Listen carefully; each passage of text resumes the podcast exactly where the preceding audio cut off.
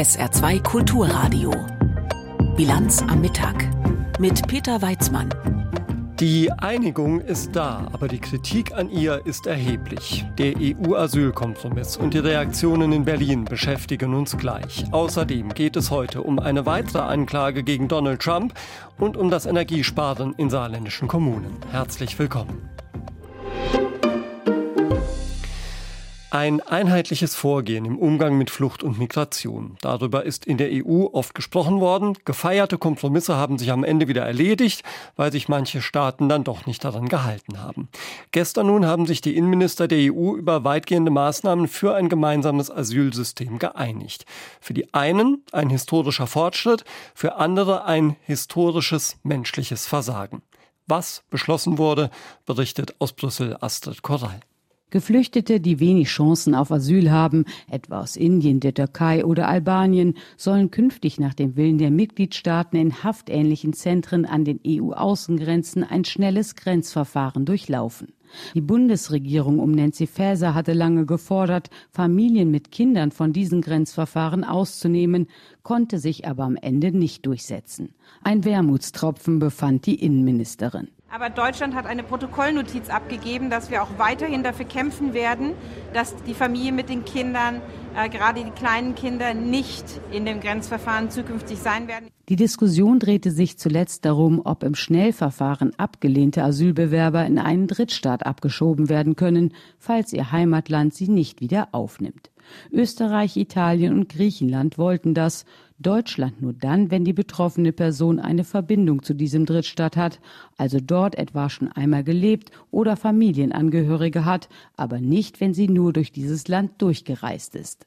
Eine Abschiebung in Länder außerhalb der EU soll laut Innenkommissarin Ilva Johansson nun grundsätzlich möglich sein. Uh, es müssen alle Kriterien für ein sicheres Drittland erfüllt sein und es muss eine Verbindung geben zwischen der Person und diesem Drittland. Allerdings obliegt es den Mitgliedstaaten zu entscheiden, wie diese Verbindung konkret aussehen soll. Eine Durchreise könnte also dazu zählen. Johansson sprach von Vertrauen, das zwischen den EU-Ländern in der Migrationspolitik wieder aufgebaut worden sei, doch längst nicht alle zogen mit.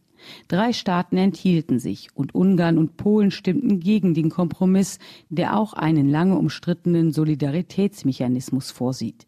Die Staaten, die nicht an den Außengrenzen liegen, sollen alle zusammen pro Jahr mindestens 30.000 Plätze für Geflüchtete zur Verfügung stellen. Und wenn sie keine aufnehmen, sollen sie einen Ausgleich zahlen. Von 20.000 Euro pro Person ist die Rede.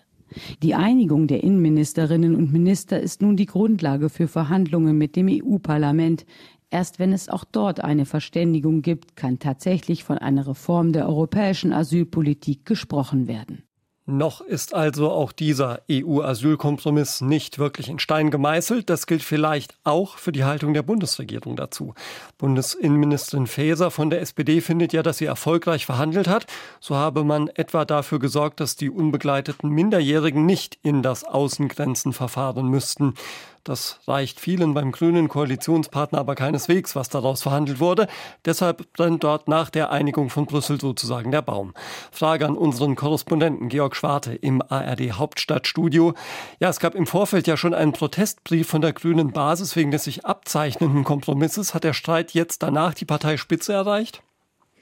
Ja, bleiben wir bei den Briefen. Die werden jetzt geschrieben, unter anderem von der Außenministerin. Die hat jetzt einen Brief geschrieben an die grüne Bundestagsfraktion, fünf Seiten lang, und hat da gerechtfertigt, warum es diesen Kompromiss brauchte. Und sie sagt, zur Ehrlichkeit gehört eben auch, wer meint, der Kompromiss sei nicht akzeptabel, der nehme für die Zukunft in Kauf, dass niemand mehr verteilt wird, dass das Asylsystem in Europa zusammenbricht. Und sie sagt, Regierungsverantwortung zu tragen bedeutet für sie, sich solchen Dilemmata zu stellen und dann auch zu entscheiden. Also sie wirbt nochmal dafür. Aber Stichwort Grünen Spitze. Die Grünen haben zwei Vorsitzende, Ricarda Lang und Omid Nuripur. Ricarda Lang sagt, Deutschland hätte nie zustimmen dürfen. Omid Nuripur sagt das genaue Gegenteil. Er sagt, notwendiger Schritt, um in Europa gemeinsam voranzugehen. Und ich habe gerade die Bundestagsfraktion äh, erwähnt, die ja diesen Brief bekommen hat, der Außenministerin. Auch da gibt es zwei Vorsitzende und zwei Meinungen. Britta Hasselmann sagt, wir mussten zustimmen.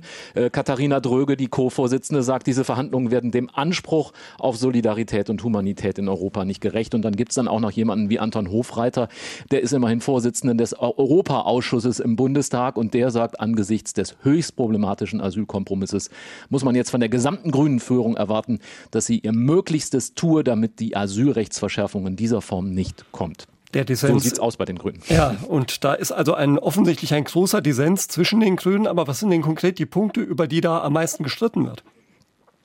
Es sind die Punkte, die Nancy Faeser eigentlich durchsetzen wollte, die vorher als rote Linien auch formuliert worden waren. Beispielsweise, dass es einen verpflichtenden Verteilmechanismus geben soll. Den gibt es jetzt am Ende nicht. Wir haben es eben gehört. Äh, Länder können sich freikaufen. 20.000 Euro ist offenbar so ein Flüchtling dann wert. Das ist der Preis, den man da ansetzen möchte. Äh, man wollte durchsetzen, dass Familien mit Kindern erst gar nicht reinkommen. Auch da waren die Grünen ganz knallhart, haben gesagt, das muss passieren. Es ist am Ende nicht passiert. Wir haben eben gerade die Stellungnahme beispielsweise beispielsweise der Familienministerin Paus, die hat ihre Sprecherin sagen lassen, der gefundene Kompromiss sehr problematisch, denn die Familienministerin Paus war eben vehement für den Schutz von Familien. Also viel, viel Kritik von den Grünen. Das geht hin bis zu dem äh, Sprecher der Grünen, beispielsweise im EU-Parlament, Rasmus Andresen heißt der Mann, der sagt, es ist beschämend, dass Nancy Faeser äh, für die Ampel überhaupt zugestimmt hat und die EU-Staaten, äh, denen gehen der moralische Kompass verloren. Erik Marquardt, der ist ein grüner Bundestagsabgeordneter, äh, Europaabgeordneter, der spricht vom Durchmarsch populistischer Positionen. Also Sie hören schon, hören schon, Sie haben eben gesagt, es brennt der Baum. Ja, die Hütte steht tatsächlich in, in Flammen bei den Grünen. Manche sagen schon, möglicherweise muss es einen Sonderparteitag oder bei den Grünen heißt das ja Bundesdelegiertenkonferenz geben, um das Ganze dann wirklich aufzuarbeiten. Mhm. Heftige Kritik an diesem Kompromiss auf EU-Ebene kommt ja auch von Gruppen, die, sagen wir mal, den Grünen eher näher stehen als der CSU. Also etwa das Bündnis Seebrücke, eine zivilgesellschaftliche Organisation, die sprechen von einer menschenfeindlichen Reform, Amnesty von einem Freibrief für Menschenrechtsverletzungen. Werden die Grünen das jetzt einfach irgendwie wegmoderieren können oder droht der Partei da jetzt eine tiefe anhaltende Krise? Ja, die Krise ist schon da und äh, manche sagen, ja, es ist durchaus Taktik, dass ich habe sie eben äh, aufgezählt, die unterschiedlichen Positionen auch an der Parteispitze, dass man diesen Streit gar nicht verbergen will, sondern sagt, seht mal her, bei uns, äh, wir tun uns auch schwer. Der eine sagt das, der andere sagt das. Also beide Positionen sind vertreten. Aber ich habe es erwähnt, es wird viele Diskussionen auch noch weiterhin geben. Äh, der Kanzler ließ übrigens den Regierungssprecher eben ausrichten, na ja, es war ein wichtiger Schritt, eine gemeinsame solidarische Lösung, aber auch der Kanzler sagt, es gab manch bittere Pille zu schlucken bei diesem Kompromiss, sagt übrigens auch Robert Habeck, äh, der grüne Wirtschafts- und Klimaschutzminister, der sagt, ich habe hohe Achtung vor denen, die aus humanitären Gründen zu einer anderen Bewertung kommen, aber ich hoffe, die sehen auch die Gründe ein, warum wir jetzt Ja, ja sagen mussten. Äh, man plädiert, man versucht zu argumentieren, der Streit ist da, wie das dann bei den Grünen am Ende weitergeht, muss man sehen und wie sich das auf die Ampel insgesamt auf, äh, auswirkt, auch auf das äh, Verhältnis äh, untereinander, auch das muss man sich anschauen. Von der FDP gibt's naja, sagen wir durchaus auch ein paar hämische Bemerkungen. Der Generalsekretär der FDP, Giersaray, der hat eben gerade gesagt, hätten sich die Grünen durchgesetzt, dann wäre die EU-Einigung an Deutschland gescheitert.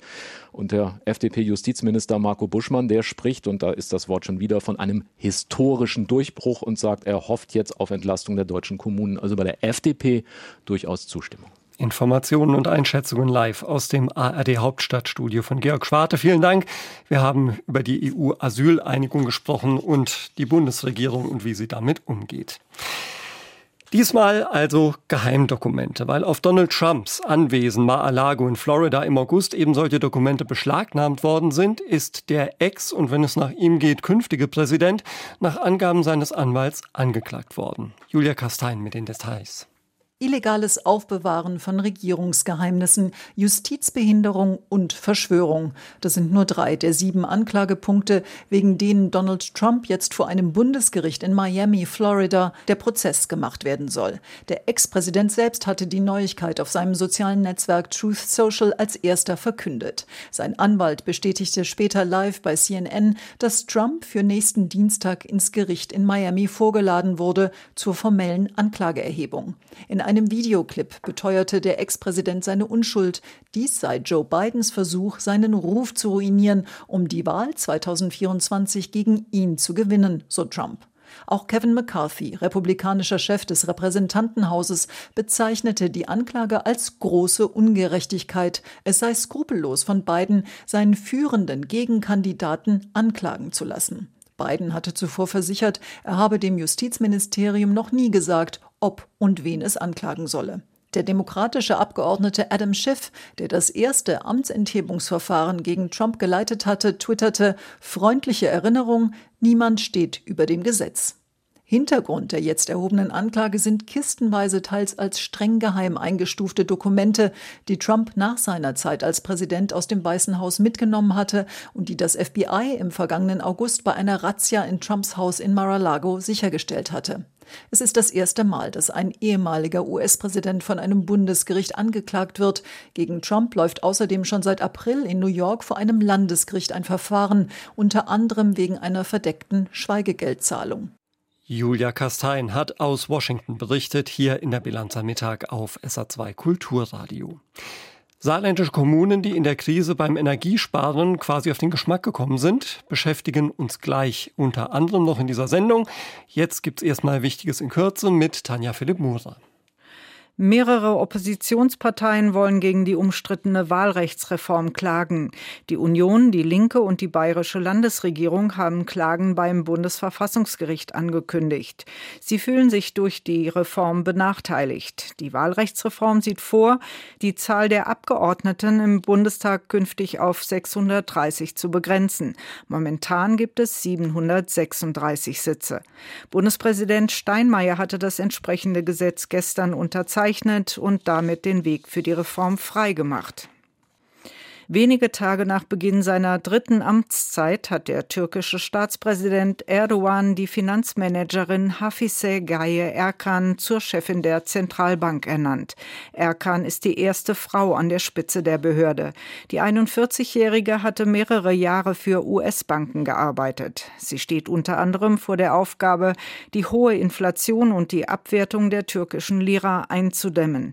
Zuletzt hatte Erdogan mit Mehmet Şimşek auch einen neuen neuen Finanzminister ernannt. Beide Personalien gelten als Zeichen für einen Kurswechsel in der türkischen Geldpolitik. Nach dem tödlichen Unfall mit einem E-Scooter in Saarbrücken appelliert der saarländische Innenminister Joost an die Rollerfahrer. Der SPD-Politiker rief sie dazu auf, beim Fahren immer einen Helm zu tragen. Bei dem Unfall waren am Dienstagabend zwei Jugendliche ums Leben gekommen. Die Ermittlungen zur Unglücksursache dauern an. Die Zahl der Unfälle mit Elektrorollern war zuletzt deutschlandweit gestiegen. Das Statistische Bundesamt zählte im vergangenen Jahr über 8000 Unfälle mit Verletzten. Das sind fast 70 Prozent mehr als im Jahr davor. Schwere Kämpfe meldet heute die russische Armee in den ukrainischen Regionen Donetsk und Saporischia. Die Ukraine versuche dort russische Verteidigungslinien zu durchbrechen, hieß es. Die Ukraine hat heute den mutmaßlichen Mitschnitt eines eineinhalb Minuten dauernden Telefonats russischer Truppen online gestellt. Dieser Mitschnitt soll beweisen, dass Russland für die Zerstörung des Kachowka-Staudammes verantwortlich ist. Beide Seiten haben erklärt, dass bei der Flutkatastrophe mindestens 14 Menschen ums Leben gekommen seien. Und die Stadt Cherson, die wird weiter von russischen Truppen beschossen, auch während laufender Rettungsaktionen. Unsere Reporterin Rebecca Barth ist in der Gegend unterwegs. Wir sammeln Sand, um unsere Häuser zu retten, sagt Svetlana. Sie steht mit einer Schaufel in der Hand am Straßenrand im Dorf Chornobajewka bei Herson. Die Sonne brennt heiß und die Flut kommt immer näher. Obwohl der Höchststand nach offiziellen Angaben bereits erreicht ist, erschließt sich das Wasser langsam immer neue Wege. Svetlana steht der Schweiß auf der Stirn, als sie die Sandsäcke füllt und die Wut ins Gesicht geschrieben. Das ist eine Umweltkatastrophe. Die Leute verstehen nicht, dass das alles ins Schwarze Meer geschwemmt wird. Die Chemie, Abfälle. Auf der anderen Uferseite haben die Menschen Gemüseanbau betrieben. Sie haben die Felder gedüngt und die Chemie, das wird jetzt alles ins Schwarze Meer gespült. Und nur ein Verrückter sei für diese Katastrophe verantwortlich, meint Svetlana, ohne Wladimir Putins Namen zu nennen. Danke der gesamten Welt für die Hilfe, danke für die Konserven, danke für das Wasser. Aber man hätte uns besser mehr Munition geben sollen. Monatelang hat Svetlana unter russischer Besatzung gelebt. Jetzt sind die Soldaten zwar abgezogen, terrorisieren die Menschen in der Ukraine aber weiter, so Svetlanas Sicht auf die Dinge. Für sie ist klar, wer hinter den Schäden am Staudamm Kachowka steckt, die russischen Truppen. Ihre Verwandten leben auf der anderen Uferseite noch immer unter russischer Besatzung Um ihr Wohlergehen macht sich Svetlana große Sorgen. Die russischen Soldaten lassen die Leute nicht raus. Nicht alle von ihnen sind abgehauen. Einige Punkte besetzen sie noch. Wie viele Menschen gestorben sind, weiß niemand. Es ist alles nachts passiert, während der Ausgangssperre. Die Leute durften zu dieser Zeit ihre Höfe nicht verlassen.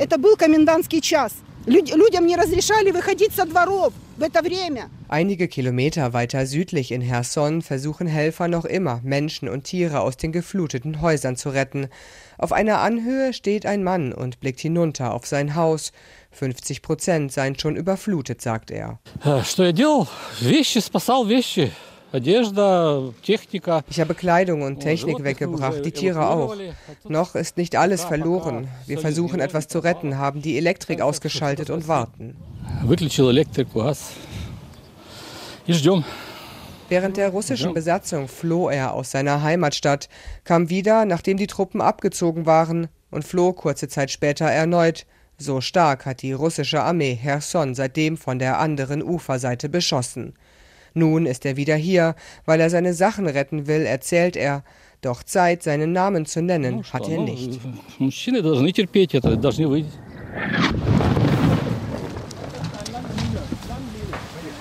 Nur wenige Meter entfernt schlägt ein russisches Artilleriegeschoss ein.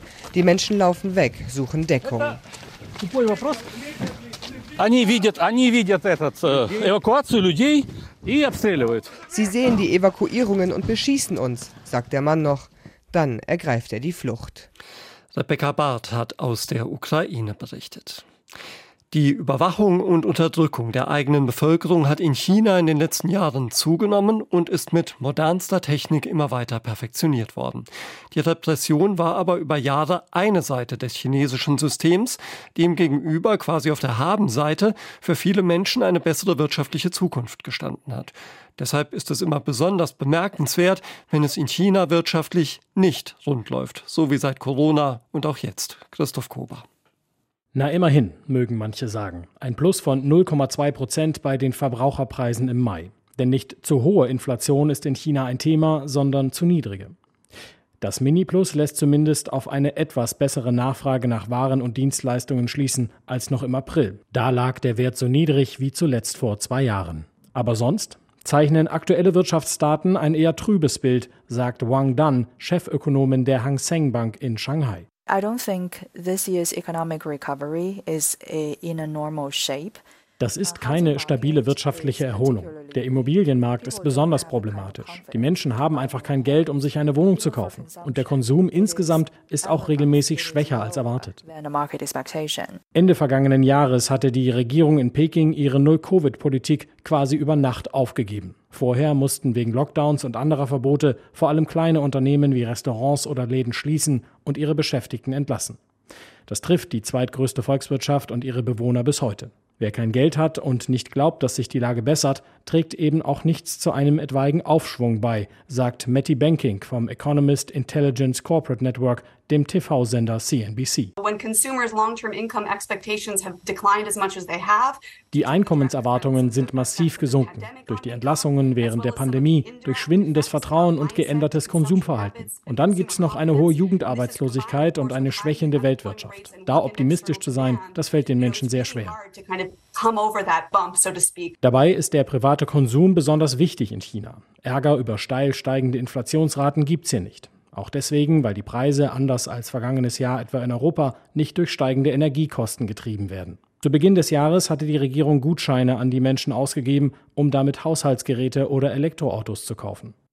Der Retter im ersten Quartal, als die chinesische Wirtschaft um 4,5 Prozent gewachsen ist, war aber der Export. Die Ausfuhren hatten einen kräftigen Anstieg verzeichnet, der ist seit Daten von Mitte dieser Woche aber schon wieder Geschichte. Die Ausfuhren im Mai sind eingebrochen.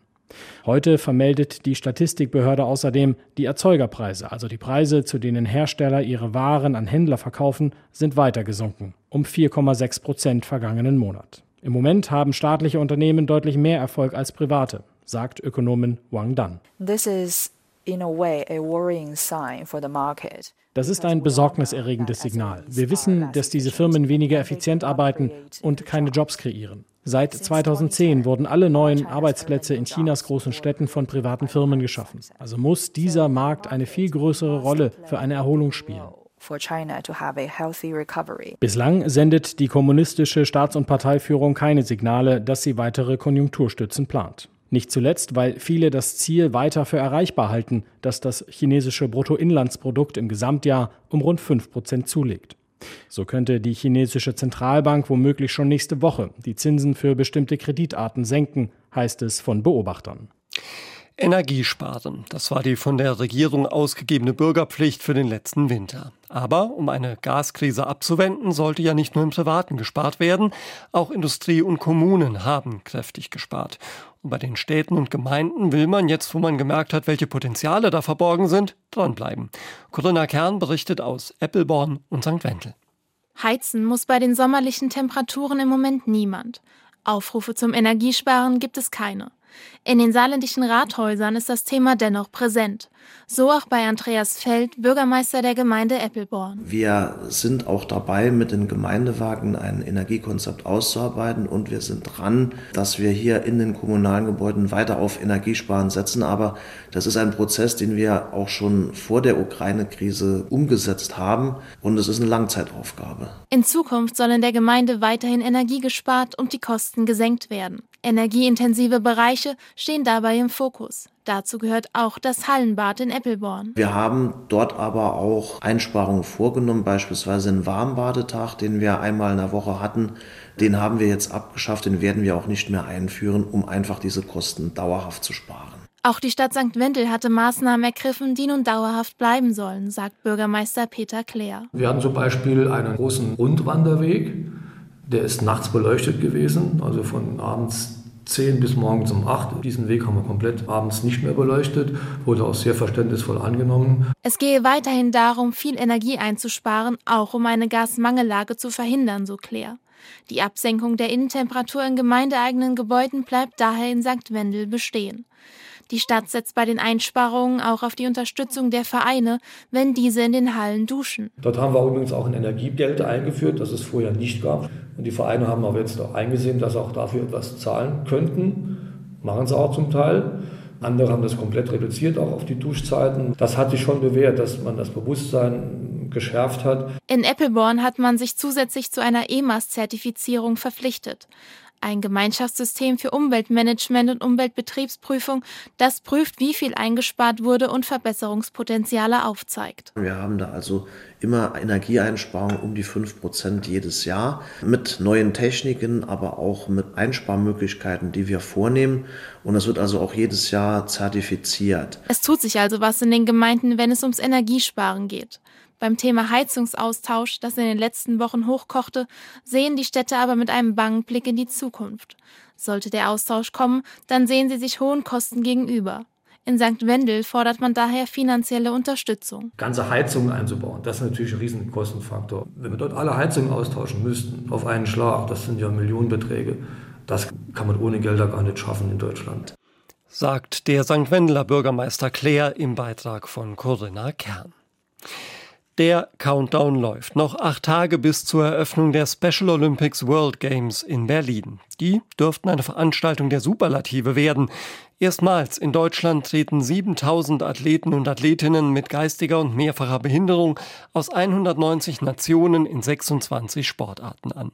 Die größte Delegation stellt Gastgeber Deutschland mit 415 Teilnehmern und drei von ihnen kommen aus dem Saarland. Unser Reporter Thomas Bramel hat Christoph Olbrich aus Saarbrücken bei seinen Vorbereitungen und im Alltag begleitet. Tennis steht bei Christoph Olbrich zurzeit an allererster Stelle. Der 19-jährige Saarbrücker bereitet sich intensiv auf die Wettkämpfe bei den Special Olympics World Games in Berlin vor. Bist du fit? Ja, fit wie ein Tüngel. Ja. Neben dem Training und verschiedenen Vorbereitungswettkämpfen geht er ohne nachzulassen weiter seiner Arbeit nach. Viermal die Woche ist er bei Unverpackt Leben in Sulzbach beschäftigt. Seit knapp zwei Jahren hat er hier die Chance, Erfahrungen auf dem ersten Arbeitsmarkt zu sammeln. Ist quasi die rechte Hand von Inhaberin Alexandra Pütz. Die Zusammenarbeit läuft super. Wir verstehen uns gut. Christoph hilft so viel, äh, gerade so den ganzen Hintergrundarbeiten, Sachen auffüllen, Reinigungstätigkeiten. Ja, ich bin froh, dass ich ihn habe. Zustande kam das Arbeitsverhältnis über die Lebenshilfe Obere Saar, Christophs Werkstattarbeitgeber. Dort freuen sich die Verantwortlichen, dass es so gut klappt für ihn. Susanne Dreher. Das ist für ihn wichtig. Lebensmittelpunkt und eine ganz wichtige Sache. Er ist ja auch ein ganz zuverlässiger Mitarbeiter für die Frau Pütz. Und äh, ja, ich glaube, sie kann ohne ihn das sich gar nicht mehr vorstellen, hier zu arbeiten. Der schüchterne Christoph öffnet sich mehr und mehr. Dabei hilft ihm das gewonnene Selbstvertrauen im Sport und sein Interesse an vielen Dingen. Unverpackt Inhaberin Alexandra Pütz. Ich denke halt dadurch, dass er so viele Hobbys hat. Er geht Tennis spielen, was ja die Hauptsportart für ihn ist, aber auch noch Buhl. Er spielt Gitarre. Dadurch hat er so viel Kontakt mit anderen Menschen, kriegt seine Fähigkeiten gestärkt, kann zeigen, was er kann. Ja, und das hilft natürlich dann auch bei der täglichen Arbeit. So ist er auch gar nicht schüchtern, irgendwie äh, auf Kunden zuzugehen. Wir haben ja viele Stammkunden hier, die ihn auch kennen und da auch Beziehungen entstehen. Ja, deswegen hat er da absolut gar keine Probleme, irgendwie Kontakte auch zu knüpfen. Der direkte Kundenkontakt bedeutet viel für Christoph Olbrich. Was macht dein, dein Tennis? Bist du doch fleißig am Trainieren? Ja, dreimal. Dreimal die Woche? Ja. Ja. Dreimal Training muss sein, denn Christoph Olbrich fährt nicht zu den Special Olympics nur um dabei zu sein. Er will gewinnen. Entsprechend kritisch schätzt sich Christoph selbst ein. Vorhand ist stärker als die Rückhand. Verrat's deinen Gegner nicht. Nein. Tennis für Deutschland! Christoph Olbrich aus Saarbrücken spielt Tennis für Deutschland bei den Special Olympics ab 17. Juni in Berlin. Da bleibt uns dann nur noch die Daumen zu drücken. Und jetzt noch aufs Wetter im Saarland zu schauen. Am Nachmittag gibt es zur Sonne ein paar lockere Quellwolken, es bleibt aber weitgehend trocken. Die Höchstwerte liegen heute zwischen 26 Grad auf den Höhen des St. Wendler Landes und 31 Grad entlang von Mosel und Saar. Die Nacht verläuft sternenklar, Tiefstwerte dann 18 bis 12 Grad. Morgen am Samstag und am Sonntag nach wolkenlosem Beginn ab dem Mittag wieder Quellwolken, aber weiterhin praktisch kein Regen. Höchstwerte am Wochenende 27 bis 31 Grad. Und so starten wir dann auch in die neue Woche und die Waldbrandgefahr bleibt hoch im Saarland.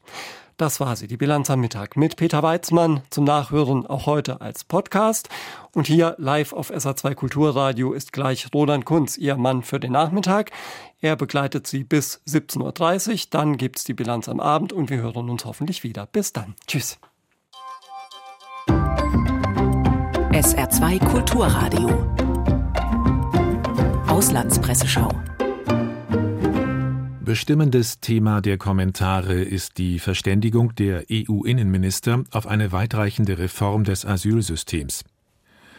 Die belgische Zeitung De Tijd gibt zu bedenken. Die Umsetzung dieses Plans ist alles andere als einfach. Eine der schwierigsten moralischen Fragen ist, ob die europäische Politik so brutal werden sollte wie die Menschenschmuggler. Sobald man gegenüber Familien mit minderjährigen Kindern nachsichtiger wird, besteht die Gefahr, dass die Schleuser Kinder einsetzen, um die illegale Migration zu betreiben. Ein weiteres Problem ist die Frage, wie die Solidarität zwischen den EU-Ländern organisiert werden kann. Der Vorschlag, der jetzt auf dem Tisch liegt, lautet, dass die EU-Länder, die sich jahrelang geweigert haben, ihren Teil beizutragen, künftig einfach die anderen bezahlen sollen. In den Verhandlungen reichten die Summen von 10.000 bis 22.000 Euro pro Asylbewerber. Schließlich einigte man sich auf 20.000. Das ist eine Krämer-Mentalität, die keinen Schönheitspreis verdient, aber durchaus funktionieren könnte.